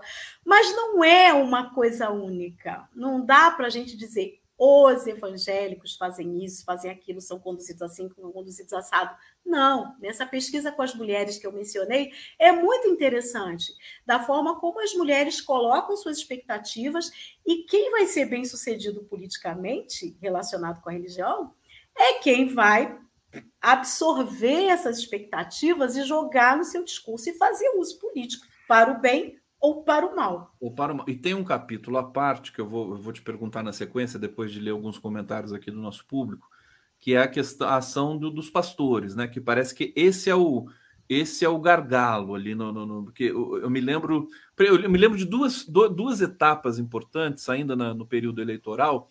Primeiro que os evangélicos estavam se sentindo sufocados por tanta política dentro das igrejas. Quer dizer, o evangélico, enfim, e, e, o, e o, é, enfim, a pessoa religiosa, de maneira geral, acho que também, no, no campo do, do, do, católico, acho que não teve muito isso, né? Mas ia para a igreja para ter um conforto, para ter a sua reflexão espiritual, e estava lá o pastor falando de Bolsonaro. Né? Então, as pessoas se sentiam sufocadas. E muita gente tinha deixado de igreja. A pesquisa era isso, né? Eh, alguns, eh, eles estavam deixando de ir à igreja para não ter que passar por essa por esse tipo de problema. E a outra, a outra eu não vou lembrar. Deixa eu ir para Eva Messias aqui, daqui a pouco eu lembro. É, ela diz: sou evangélica, não votei em Bolsonaro, mas temos evangélicos que ganham bem, que são ricos, que votaram em Bolsonaro. O pior foi pastores e cooperadores obrigando pessoas a votarem. Bom, é, tá aqui esse problema também. A, a Magali comenta na sequência. Eunice Moreira. Oi, Magali, sempre votei e votarei na esquerda e sou crente da Igreja Universal. Olha só. É, Ianildo, Lenildo Bezerra da Silva. Os evangélicos usam muito o Antigo Testamento para justificar essas aberrações. Edneia, é, senhora Magali Conde, por que a Igreja Universal foi expulsa da África? É, vamos ver se a, se a, Magali tem. A gente sabe, né? Mais ou menos, né? O jornalismo já, já deixou isso, enfim, estava tendo problemas ali, a igreja estava estava arrecadando de maneira é, meio desmesurada e o governo, é, não lembro de que país, né? É, pediu para. Você lembra? Angola. Angola, né? Vamos ver se, se a Magali comenta na sequência também. Lenon Andrade.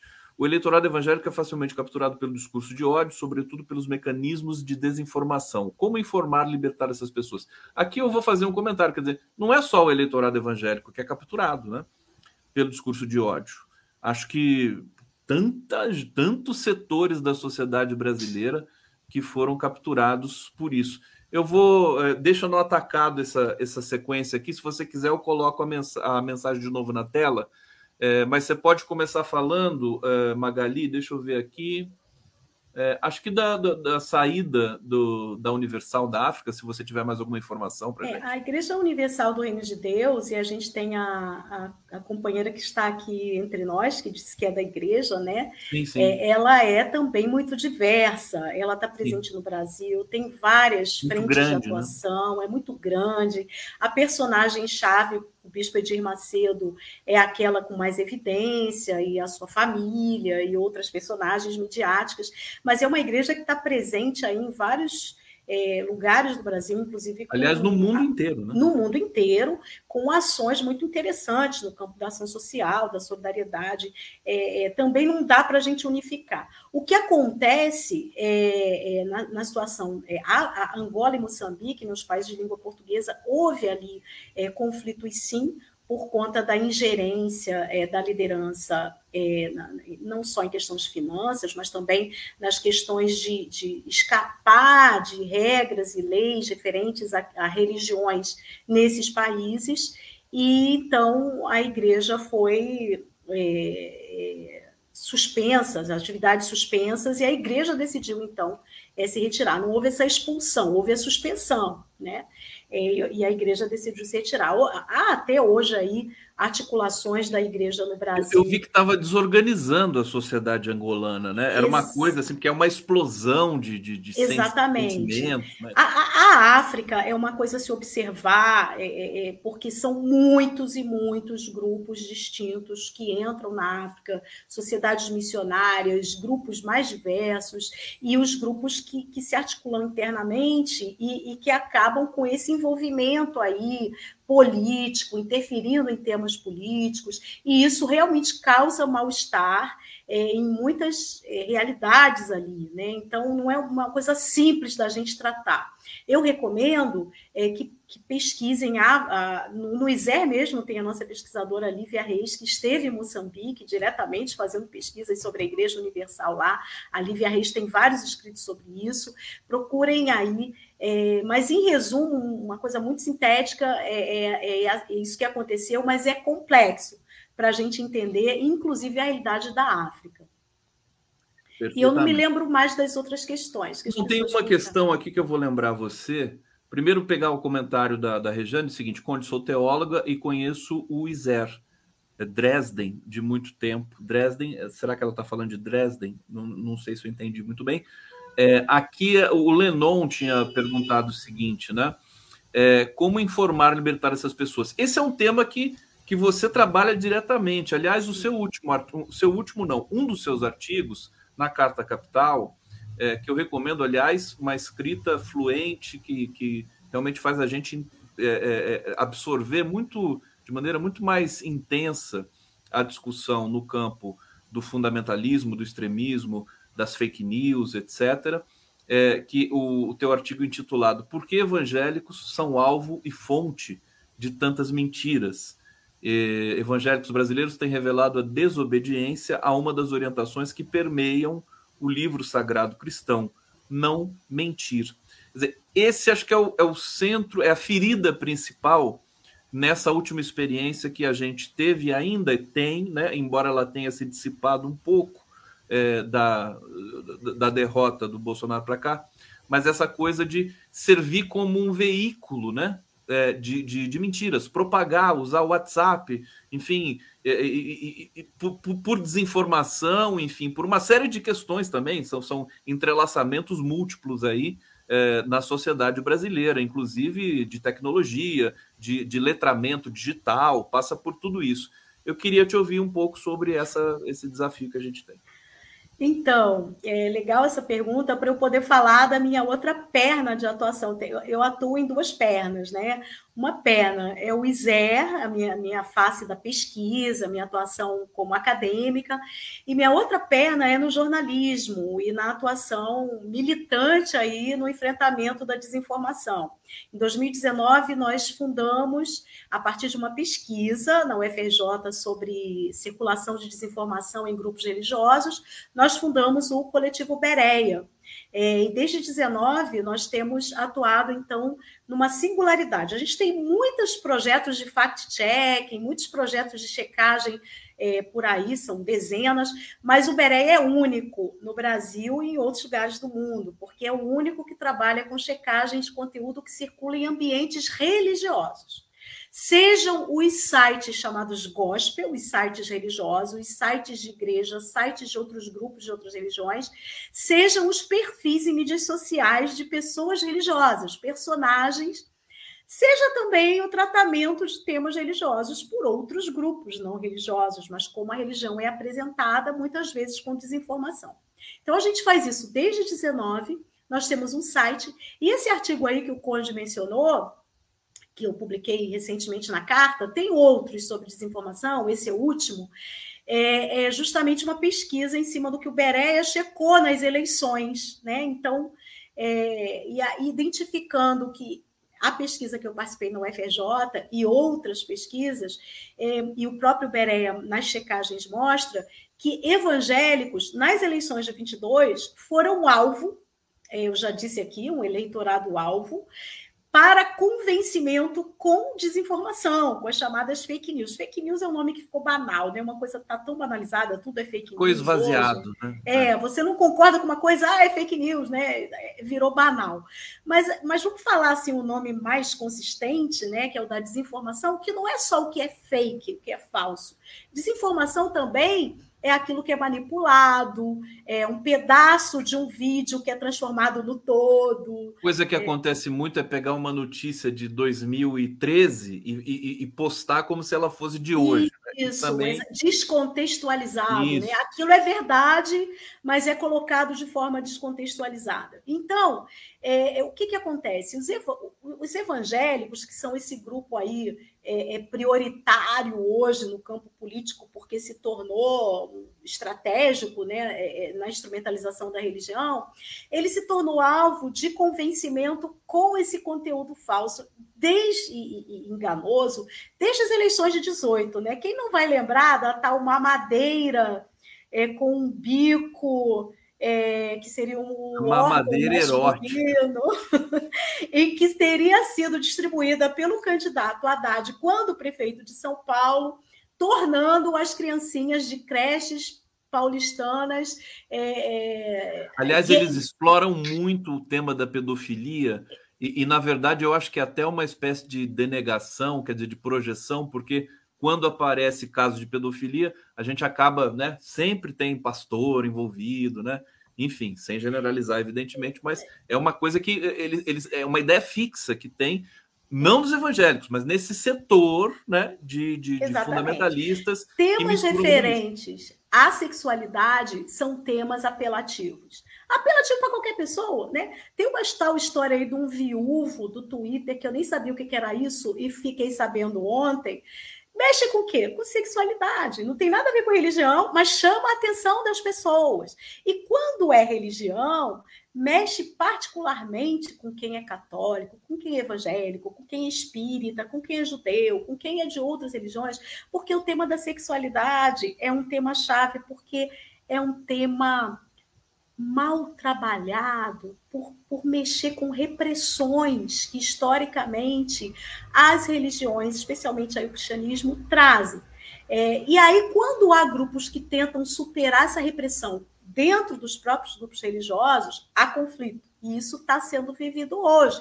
É, e aí, esses grupos que é, constroem, disseminam deliberadamente a desinformação para fazer campanha, política ou para faturar financeiramente, porque também tem isso, né? Faturar financeiramente com a desinformação. Eles constroem conteúdos que vão afetar os grupos religiosos, especialmente por essa dimensão da sexualidade. É o primeiro tema, aquele que mais afeta. E aí eu citei a história da campanha de 2018, porque foi muito marcante, né? E de lá para cá, é, é, aquela tal da mamadeira e kit gay e tudo aquilo que circulou naquele período se tornou algo recorrente durante os últimos anos, durante os últimos quatro anos. É como campanha para busca de apoio do governo que não tinha o que apresentar em termos de realizações para a população, então tinha que apelar para manter vivo um apoio com esse tipo de conteúdo. Agora, deixa eu só fazer uma pergunta rápida no meio dessa reflexão tua tão importante. É, esse, esse apelo, essa questão sexista, né, é, que, que tem esse forte né, apelo junto a pessoas que são religiosas, ou até ou não, né, porque as pessoas são liberais, ateus também, também tem essa, essa questão com a, as questões de sexualidade, essa, a, a, aos tipos de sexualidade. É, isso está tá em declínio, né?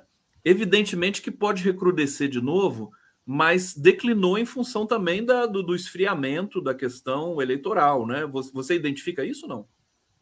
Não? Não. Sabe por quê? É. O que está acontecendo agora, no primeiro semestre, e a gente já tem levantamentos no coletivo Bereia, é que, à medida que passaram sete meses, quase sete meses do atual governo, e o, o atual governo está sendo bem sucedido em uma série de pautas, principalmente no campo da economia, esses grupos de oposição e que fazem uso de desinformação como estratégia política vão dizer o quê? É, vão convencer como contra o atual governo é, se está dando certo em uma série de frentes. Então, o recurso à desinformação em cima da questão da moralidade sexual está retornando com força como uma estratégia de criar o que a gente chama de pânico moral, né? Então, vem aí o aborto, então esse governo vai tratar o aborto, estão lá é, no Congresso Nacional os gays, os trans, que vão ficar pautando elementos. Aí tem lá o personagem que põe uma peruca e vai para a tribuna fazer pânico moral de que vão destruir as crianças nas escolas, porque vem aí todo um proje projetos de lei e que vão perseguir as igrejas. Aí entra a questão da cristofobia, que é uma falácia, não existe perseguição a cristãos no Brasil é sistemática para chamar de cristofobia, né? Então, mas se usa isso também para para manter viva aquela dimensão é, do pânico, do terror, porque tudo todo, toda essa, essa, coisa de desinformação tem como âncora o medo, né, o pânico moral para poder ganhar essa adesão. Então não está diminuindo, não. É, é, uma forma de manter é, viva. Saiu, eu acho que saiu, pelo fato de eu fazer o trabalho jornalístico, saiu um pouco das, da evidência nos, nos no, no, noticiário, né? Sim, Mas sim. É, na, no mundo real é. que né, é, continua graçando. Exatamente. Magali, olha só, a gente está terminando aqui, temos Sim. mais dois minutinhos. Eu queria só ler a mensagem do Lennon Andrade, ele está dizendo aqui, Conde, é Lennon, como John Lennon, a pronúncia, eu chamei ele de Lennon, importante falar Lennon, está aqui, meu querido Lennon, é, bem-vindo, obrigado pelo comentário. Uma última questão para você simplesmente passar, dar uma passada geral, é, pelo, pela questão do tempo, é, a esquerda não, não gosta de fazer o um embate dos costumes, né? E, e, a direita tomou conta dessa, de, dessa dimensão. É, que se mistura com as questões religiosas de preferência. O que você sugeriria? Quer dizer, é importante a esquerda entrar, debater, ocupar o espaço, ou ela faz o correto mesmo, que é se abster, digamos assim, desse debate? Não é necessário entrar na discussão dos costumes. É, inclusive, na dimensão da religião, é um direito dos grupos religiosos orientarem seus fiéis de acordo com as suas normas, regras, doutrinas. Não é necessário entrar nessa discussão. É necessário pegar temas que foram capturados por essa discussão da moralidade, como, por exemplo, o tema da família. Família é um tema abrangente, que não diz respeito só a grupos religiosos, diz respeito a uma coisa que é afeto de muita gente. Né? Hoje em dia fala-se até de família ampliada, incluindo animais domésticos, família interespécie, coisas dessa natureza. Então, é importante não permitir que temas que são caros e que são usados nessa manipulação da desinformação, como, por exemplo, o tema da família, o tema da segurança, da segurança pública, que eles foram capturados dentro dessa lógica da desinformação e do apelo moral. Então, é possível trabalhar com essa abrangência. Vamos proteger as famílias? Vamos. Vamos, vamos permitir comida na mesa, saúde com o SUS, que as crianças estejam na escola. Vamos falar de segurança pública? Vamos. Vamos falar, sim, da, da segurança necessária, do desarmamento, dessas coisas que afetam a realidade dessa população que está nesses grupos religiosos. Então, inverter a lógica é uma estratégia de comunicação importante. Magali Cunha, deixa eu agradecer imensamente sua presença aqui. Parabéns pelo seu trabalho magnífico. Vou te convidar mais vezes para vir aqui, viu? Estamos juntos. É, é, Magali Cunha, recomendo a leitura dos artigos da Magali na Carta Capital. E a partir de agora vou começar a acompanhar também o site do ISER, que tem informações ali preciosas para todos nós. Muito obrigado e a gente vai para a transição aqui no Giro. Tá, um abraço, gente. Tchau.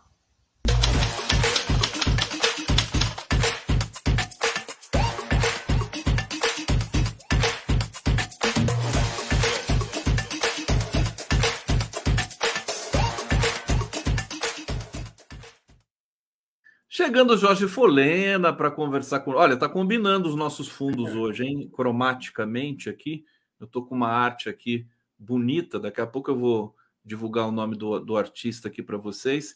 E o Folena, habitualmente, com essa arte bonita que eu já elogiei. E o Folena já me mandou uma foto dessa, desse fundo aí do, e do artista também, que eu vou convidar um dia para vir aqui. Folena, tudo bem? pessoal gostou da Magali aqui. É importante essa fala sobre propagação enfim, de mentiras do uso da religião para ocupar espaço político, fundamentalismo, analisar isso com serenidade, né? não com.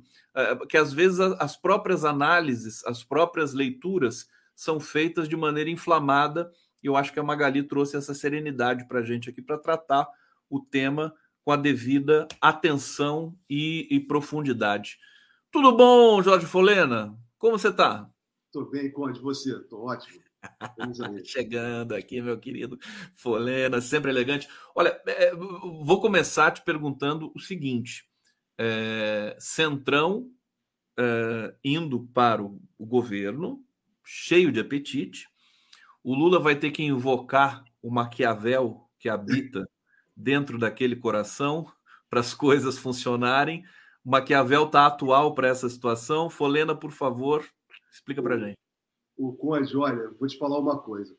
Eu, eu sempre digo isso. Acho que o presidente Lula é o político brasileiro que melhor compreendeu o Maquiavel, a obra de Maquiavel, o Príncipe. Né? Porque, inclusive, nos governos dele anterior, depois que ele saiu do governo, e até mesmo ele não, não querendo se meter lá no governo da presidenta Dilma, e agora no governo dele. Quer dizer, ele, ele tem uma virtude, Conte, que é um ponto fundamental, né, como o Maquiavel destaca na sua obra, para tentar manter o equilíbrio, né, o equilíbrio do governo, buscar a governabilidade. O presidente Lula, como todos sabem, né, foi eleito né, presidente da República Federativa do Brasil, mas sem uma base, né, sem uma maioria no Congresso, né, no Congresso Nacional, seja na Câmara dos Deputados como no Senado. E não é porque o presidente Lula, é, mesmo que ele quisesse ter uma maioria, impossível ter uma maioria dentro do sistema político brasileiro atual. Isso é impossível. Nenhum, nenhum presidente da República vai conseguir isso. E o presidente Lula, ele, ele exatamente procura, né, dentro do projeto, ele tem um projeto que ele apresentou para a sociedade na última eleição. Né, esse projeto ele está colocando em prática, inclusive na transição, ele já mostrou isso, inclusive para o próprio Centrão, que o ajudou a aprovar aquela emenda constitucional né, da transição, que foi fundamental para garantir recursos para aquilo que o presidente Lula apresentou, que era a restauração dos programas sociais anteriormente dos governos do PT. Então, ele já teve que contar ali com o apoio do Centrão, e o Centrão também compreendeu, né? porque, na verdade, as pessoas olham o Centrão né, com, assim, com uma, algo negativo, negativo. Mas o Centrão é um, um, um encontro, né, vou colocar assim, um encontro de políticos de direita né, pragmáticos. Pragmáticos. Então, eles vão atuando conforme o interesse deles. Eles, lógico, cada um ali tem seu, seu objetivo pessoal. Mas foi a forma que eles, eles, eles encontraram de ter força política. Isso vem desde a Constituinte de 87, 88, né, e depois, né, no, no, nesse processo atual que nós estamos vivendo aqui, após a nova República, né, de é o baixo clero mostrando a sua força. E, de fato, conseguiu isso. Né? Tivemos aí o Severino Cavalcante, foi presidente da Câmara, tivemos o Eduardo Cunha, temos agora o, o Lira. Experiências traumáticas. Hein, Não, mas é, mas é aí que vem a questão, eu estava falando agora da, da entrevista com a Magali com relação à questão da religião. Né? Tudo tem que ter equilíbrio, Conde. Sem equilíbrio, né, a gente não vai compreender e nem vamos conseguir avançar com nada. Então, né, é necessário ter o equilíbrio das forças políticas e sociais. O presidente Lula, dentro da sua virtude, como político que ele tem, ele consegue enxergar isso com muita clareza, com muita clareza, e atrai, na verdade, quem está sendo é, atraído para o governo não é o presidente Lula que está se entregando ao Centrão, ao contrário, ele está trazendo o Centrão para dentro do governo para levar adiante os projetos que ele, presidente Lula, tem para o Brasil e que necessariamente ele vai precisar do apoio do Centrão, como vai precisar do apoio de, de, de todo mundo. Ele já conseguiu formar uma base, né, que não é majoritária, a base do presidente Lula não é majoritária, mas com o apoio do Centrão, não significa que o, o governo do presidente Lula, presidente Lula vai ser refém, como muitos colocaram, do Centrão, vai ser chantageado. O Lula, não faz o tipo de refém, né? Ele não, não, é... faz. Lula é... Basta ver o relacionamento do Lula. Né? Agora, ele está, em... está voltando de Bruxelas. Né? Ele critica, né? ele critica o mundo unipolar, critica, critica o, o, o domínio do dólar, faz crítica muito dura, né? às vezes até exagerada no, no ponto de vista dele, dos analistas também, mas ele, ele consegue atrair a atenção de todos para ele.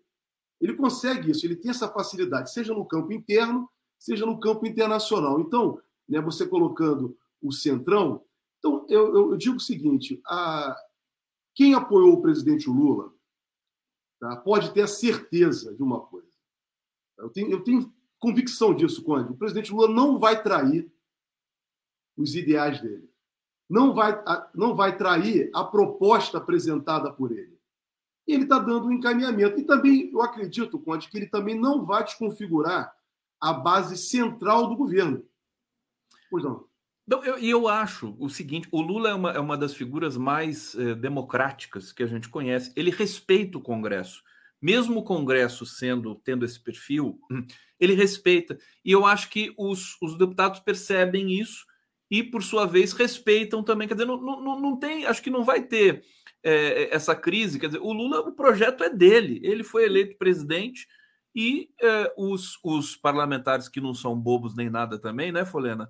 Eles estão de olho em 2024 também. Sabe que o maior cabo eleitoral 2024 vai ser o Lula se a economia prosseguir com essas notícias interessantes que têm acontecido. Desculpa, eu só queria é, não, acrescentar isso na sua resenha. Só para mostrar a todos que em 2010, quando chegou o final do, do, governo do presidente Lula, e o presidente Lula apresentou a presidenta Dilma como sua sucessora, você vai ver com as lembrar que todo mundo apoiava a presidenta Dilma.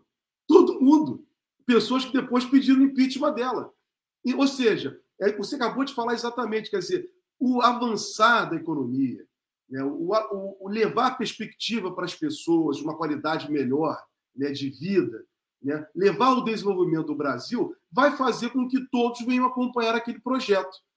Inegavelmente. Então, o presidente Lula, porque quando você coloca o Maquiavel, eu queria destacar isso, né, eu, eu, eu não tenho menor assim, o presidente Lula ele faz a leitura, né, acredito que ele deva ter lido o Maquiavel, e faz a leitura correta. Você veja, ele atua com eficiência, ele atua com astúcia e atua com prudência. Requisitos fundamentais de um governante que tem que ter né, exatamente a virtude. Essa é a virtude de um grande governante. Isso que, isso que é, foi apresentado pelo Maquiavel como um manual de governabilidade. Tem que ser duro. Quando você tiver que ser duro, você vai ser duro. Quando você tiver que ser popular, você vai ser popular. Você tem que sempre encontrar um ponto de equilíbrio. E assim, o Conde, eu vi o presidente Lula nos seus dois governos, de 2003 a 2010, e estou vendo nesses primeiros sete meses de governo. Assim, eu tenho visto o presidente Lula, como você bem falou, ele mantém um diálogo institucional com tudo e com quase todos. Só não dá para conversar com os fascistas. Só não dá para conversar com É outra conversa. Mas, olha, mas se deixar, coisa. Se deixar até com o Bolsonaro. Aliás, ele está conversando com o pessoal do PL, né? É, eu, eu vi a. Não sei se você viu a entrevista que o Valdemar da Costa Neto deu ao Globo News semana passada, ele descrevendo o Bolsonaro como um sujeito problemático, solitário, é, de, que não tem trato com as pessoas, não sabe conversar, e descrevendo o Lula como o exato contrário, um cara legal, um cara que chega. Quer dizer, o presidente do partido no qual o Bolsonaro está filiado agora de aluguel, mas é, como sempre, né? Esse exemplo do Valdemar, esse exemplo do Valdemar é excelente, Conde. Por quê? Para mostrar uma coisa. O, o, o, Valdemar Costa Neto não é um fascista. Ele é um político né, liberal, liberal. Você nunca, nunca viu o Valdemar defender a política de ódio. A política Sim. de ódio. Matanças, Sim. apontar arma. Ele é um, é um líder de um partido político, presidente de um partido político, né, que, inclusive, né, lembramos isso, no primeiro mandato do presidente Lula, fez parte do governo, o partido dele fez parte do governo do presidente Lula. Então, quer dizer, ele é um político liberal, como muitos políticos brasileiros. Nós não podemos confundir essas pessoas. Você pode ter divergências, eu tenho divergências com, com o Valdemar, política, mas isso não significa que ele seja classificá-lo como um fascista. É, ele corre o risco porque ele se associou a um fascista. Sim. Então, ele tem corrido. Eu, eu, vejo o Valdemar, às vezes, defendendo o Bolsonaro. Eu falo assim: o cara tá é enfiando o pé na lama. Né? Ele é um oportunista, ele se associou com o partido do governo. E quero dizer para você: não significa que todos do PL sejam fascistas. Evidente. Não é isso. Entendeu? Fascistas se agregaram ao PL, saíram daquela transição, estiveram, foram eleitos pelo PSL. Essa é a realidade. Foi no PSL que eles se encontraram na eleição de 2018. Foram eleitos ali, uma grande base. Né? Depois, não encontraram espaço no próprio PSL, o próprio Bolsonaro não quis. É, Bolsonaro queria ter o controle do PSL, não conseguiu ter e saiu. Porque ele, ele inclusive, tentou fundar o partido dele. Era o Partido 38. Lembra disso?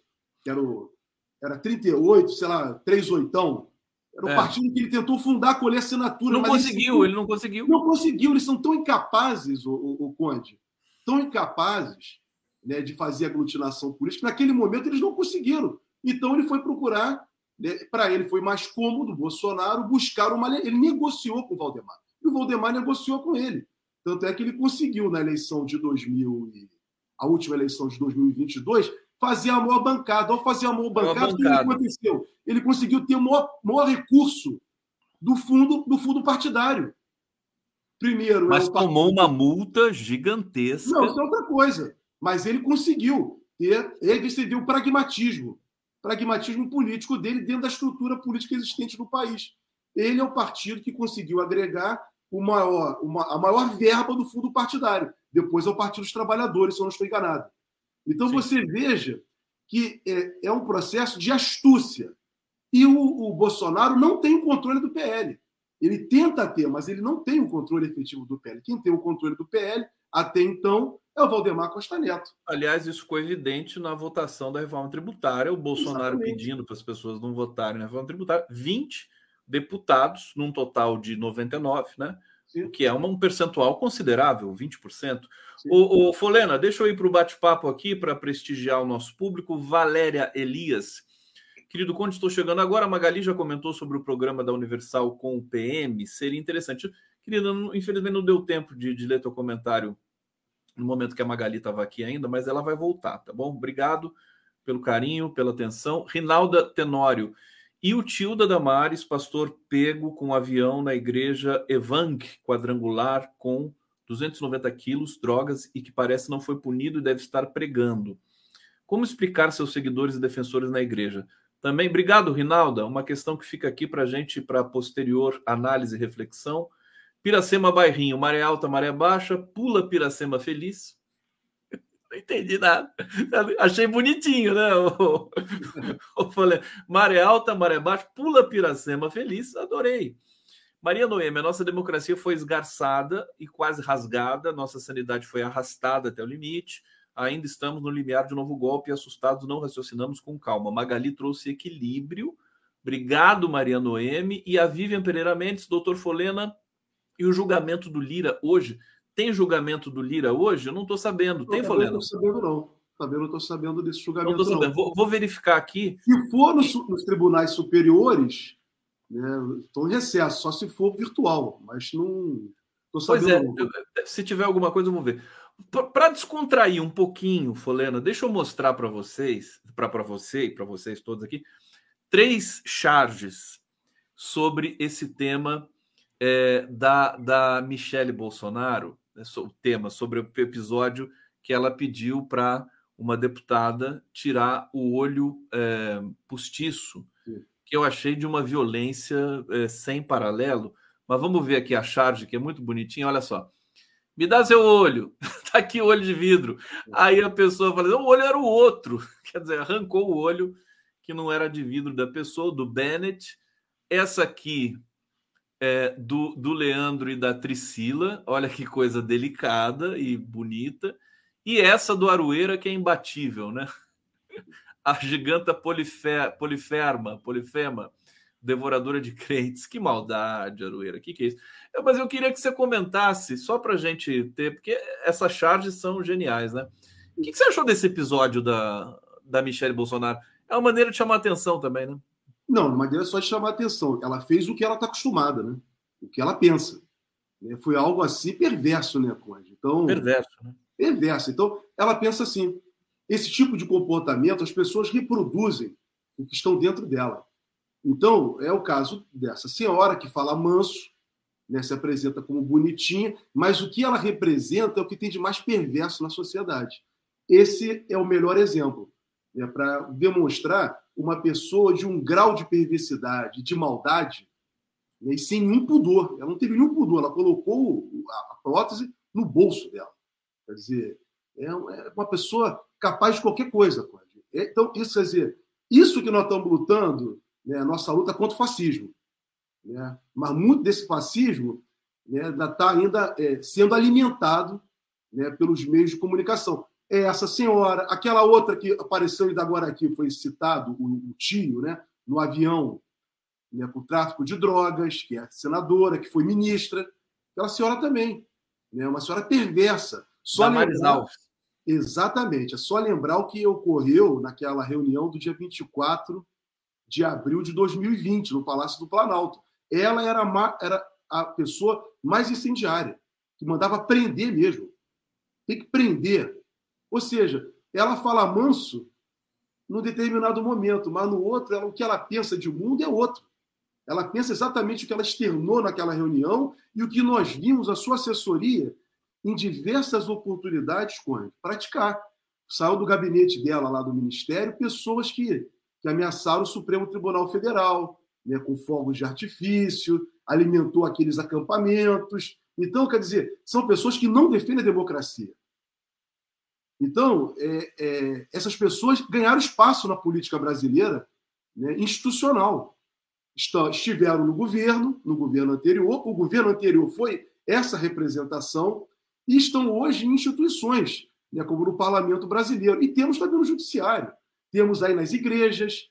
Né? Infelizmente, esse debate né, foi gestado, Conde. Infelizmente, quem gestou esse debate no Brasil foram os grandes meios de comunicação social ao partirem para o tudo ou nada contra o Partido dos Trabalhadores. Aqui estou me referindo à grande mídia, à mídia corporativa. Quando criaram mentiras sistemáticas né, no país, né, estabele tentando estabelecer o antipetismo ou antilulismo. E verificamos o que aconteceu. Então, quer dizer, eles incentivaram que o ódio, né, utilizando a força né, dos veículos de comunicação que entram na casa das pessoas e entram na vida de todos nós, né, eles incentivaram o ódio no país contra o Partido dos Trabalhadores e contra o ex-presidente Lula. E deu no que deu. Só lembrar aquele episódio, que eu nunca, nunca esqueço, Conde, do que aconteceu no dia 16 de março de 2016, que muitos chamam da Noite da Balbúrdia. Que dia foi esse? Foi o dia em que o Sérgio Moro quando era juiz da Lava Jato, invadiu ilegalmente, interceptou o telefone do Palácio do Planalto. Não foi a presidenta Dilma que foi atacada. Foi muito mais do que a presidenta Dilma, foi a instituição Presidência da República. E ele pegou, ele invadiu, né, a, a, a, sem ter competência, o, o, Palácio do Planalto, interceptou uma conversa e entregou na TV Globo. E a TV Globo, de forma irresponsável, colocou no Jornal Nacional, distorcendo aquela conversa e gerou uma confusão generalizada no país, que inclusive pessoas foram agredidas só porque estavam vestindo camisa vermelha na rua, blusa vermelha. Então, quer dizer, esse ódio que nós passamos a ter no Brasil, a meu juízo, o maior responsável, o maior responsável foram os meios de comunicação. E eu tenho, Conde, defendido sistematicamente que nós temos que fazer, essa é uma, uma, uma política que o presidente Lula deveria fazer, uma política de governo, de uma justiça restaurativa contra o ódio. Porque o governo anterior, ele, o governo do Bolsonaro foi o governo do ódio, o governo que tinha como símbolo uma arma apontada na direção do cidadão. E uma arma é o símbolo da morte, é o símbolo da agressão. Por isso que nós vemos a toda hora assassinatos e violência praticada em escolas, escolas no país. Verificamos espancamento de pessoas negras e abusos praticados, ações policiais respeitando decisão, inclusive do Supremo Tribunal Federal, em comunidades faveladas, como aconteceu no Rio de Janeiro durante a Covid. Verificamos ações como de Eduardo Bolsonaro, no domingo passado, incentivando violência contra professores e verificamos agora a agressão de cidadãos brasileiros, infelizmente, contra uma, uma autoridade, podia ser qualquer pessoa, entendeu? No, no aeroporto, que aconteceu com o ministro Alexandre de Moraes. E aconteceu com o ministro Barroso, lá nos Estados Unidos, um tempo atrás, com o ministro Faquim, e acontece com qualquer um. Ou seja, o ódio foi instalado na sociedade brasileira, tomado por um cinismo moralista, moralista, moralista. Essas pessoas né, pregam aí é, é, é, pregam um montão de coisas. Por outro lado, manda tirar a prótese, coloca a, a, a prótese da pessoa ocular e coloca no bolso, sem nenhum pudor. Então o país está tomado pelo ódio. Infelizmente, o que nós vimos no 8 de janeiro também foi consequência do ódio. O que nós vimos na eleição foi consequência do ódio. E nós temos que acabar com o ódio. Temos que fazer uma política pública, uma justiça restaurativa contra o ódio.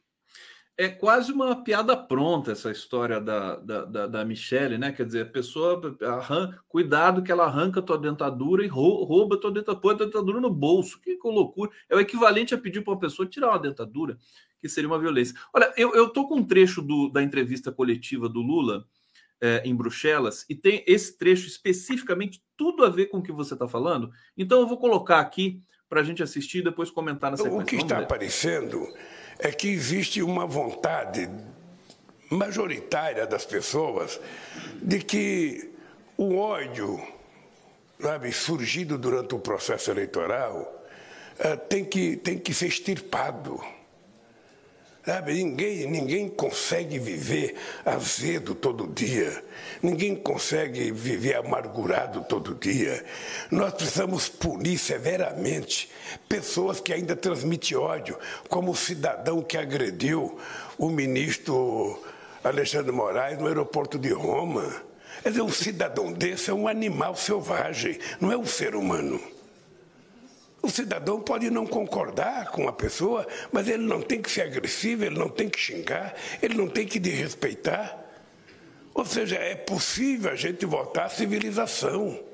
Sempre foi assim. Então, essa gente que renasceu no neofascismo colocado em prática no Brasil tem que ser extirpada. E nós vamos ser muito duros com essa gente, para eles aprenderem a voltar a ser civilizados. Nós queremos paz, trabalho, emprego, educação, saúde e viver bem. É isso que o Brasil quer, é isso que o Brasil simboliza e é isso que vai acontecer no Brasil. Importante essa fala do Lula, vou querer te ouvir sobre isso. É, e aproveita e comenta sobre a agressão, a hostilidade lá ao, ao ministro Alexandre de Moraes, Folena. Quero te ouvir também sobre, essa, sobre esse episódio aí. O, o olha, vou, vou começar pelo ministro Alexandre e voltar ao presidente Lula. Olha, o, o, que aconteceu com o ministro Alexandre tem acontecido sistematicamente, é que as pessoas esquecem. Eu me lembro que na época da Covid, né, eu assisti um julgamento, que era na época, os julgamentos todos eram pela internet, né, virtuais, e, e, me recordo que ele estava na casa dele, todos os ministros em casa, e ele dizendo que ele, ele foi até assim exagerado no voto dele, porque era uma daquelas medidas do Bolsonaro para incentivar a morte das pessoas. Né, botar gente na rua quando estava todo mundo se preservando, né, tentando dar, manter a vida das pessoas. E eu me lembro e recordo ele falar que a família dele estava sendo, né, pessoas estavam indo para a porta da casa dele agredindo os filhos, a filha. Então, quer dizer, é, a gente esqueceu, não foi agora que isso está acontecendo. Está acontecendo já há muito tempo. E não é só com ele. Aconteceu isso com o presidente Lula. O que fizeram com o presidente Lula, com o neto do presidente Lula, Conte? A Lava Jato foi outra grande responsável nesse mecanismo de ódio no Brasil. Não é só o Bolsonaro. O Bolsonaro é, foi o ápice. Mas a Lava Jato, o que a Lava Jato fez com o presidente, com o filho do, com os netos do, filhos do presidente Lula, fez com a mulher do presidente Lula, Dona Marisa. Dona Marisa morreu, teve um derrame, muito provavelmente em consequência das ações de ódio promovidas pelo Sérgio Moro e seus capangas, e seus capangas da Força Tarefa. Não tem outra definição para essa gente. Então, Conde, o país foi tomado pelo ódio e está tomado pelo ódio. E aí vem o Conde que eu entendo né? O presidente Lula foi muito feliz nessa fala dele. Né? Não dá para vivermos na selvageria. Nós estamos vivendo na selvageria. E isso tem que, ter, tem que ter um basta no Brasil. Não é só aprender. Muitas pessoas vão ter que ser presas, já estão respondendo a processo diante do desrespeito à democracia, ao Estado Democrático de Direito. É muita gente né, para ser processada, muita gente para ser apurada, gente importante, inclusive dos meios do meio militar, mas eu quero propor, Conte, os meios de comunicação social têm, por meio do governo, o governo tem que apresentar uma proposta para todo o Brasil de uma campanha pública de paz, como o presidente Lula falou. Nós temos que ter a paz no país, tem que ter o respeito. E isso só vai poder ser feito diante de uma grande campanha porque, da mesma forma que foi feita uma campanha de ódio lá atrás, a partir de 2013, e se intensificou a partir de 2016, contra o antipetismo, que levou o impeachment, o golpe do impeachment contra a presidenta Dilma, e o golpe que manteve o presidente Lula em 2018, tudo isso gestado no ódio, nas famílias. Magali acabou de falar agora da questão da família. Foi colocado dentro de casa isso. As pessoas se dividiram. Então, nós temos que começar uma campanha, uma forte campanha de justiça restaurativa da paz no país. Todos nós temos que saber conviver com as diferenças. Isso, Conde, que o presidente Lula propôs e que eu estou falando aqui, está previsto na Constituição brasileira. A Constituição brasileira ela propõe a pluralidade de ideias, pluralismo político. Nós temos que respeitar as diferenças, seja de quem quer que seja.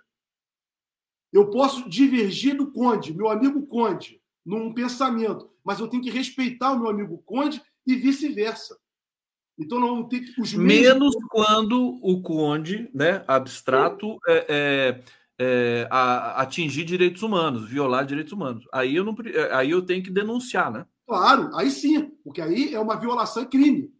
Mas eu estou falando, Conde, de, o que está acontecendo é as pessoas estão divergindo só porque pensam de forma diferente politicamente.